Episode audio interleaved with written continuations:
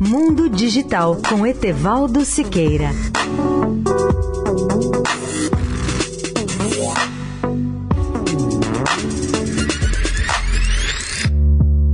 Olá, amigos da Eldorado. Há um grande debate mundial sobre o papel da internet no mundo atual.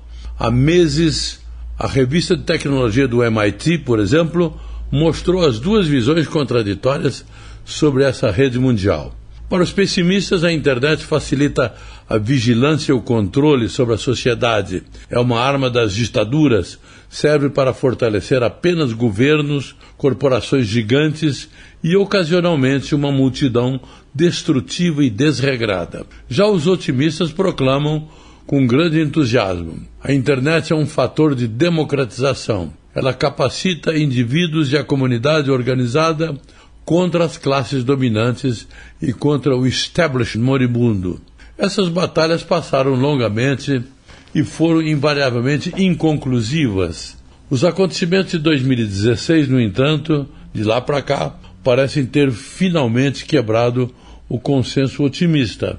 As mais antigas preocupações sobre a internet, em especial aquelas sobre a fragilidade de suas proteções ineficazes contra a fraude, a mentira, do assédio ao anonimato em que as armadilhas contra adolescentes ou até espiões russos podem se camuflar, puderam ser notadas até durante o fundo da eleição presidencial dos Estados Unidos.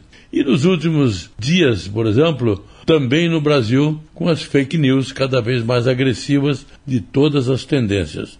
Mesmo os mais otimistas de ontem agora parecem aceitar implicitamente a suposição, exata ou não, de que a internet é a raiz de vários problemas, desde o aumento da polarização política até a difusão em massa da desinformação. Tudo isso deu origem a uma nova raça, o deprimido ex-otimista da internet, que tinha até uma sigla em inglês, DFIO, dizendo exatamente o ex-otimista da internet. E eles são milhões hoje que se confessam otimistas em retirada, otimistas em dúvida ou quase pessimistas. Etebaldo Siqueira, especial para a Rádio Eldorado. Mundo Digital com Etevaldo Siqueira.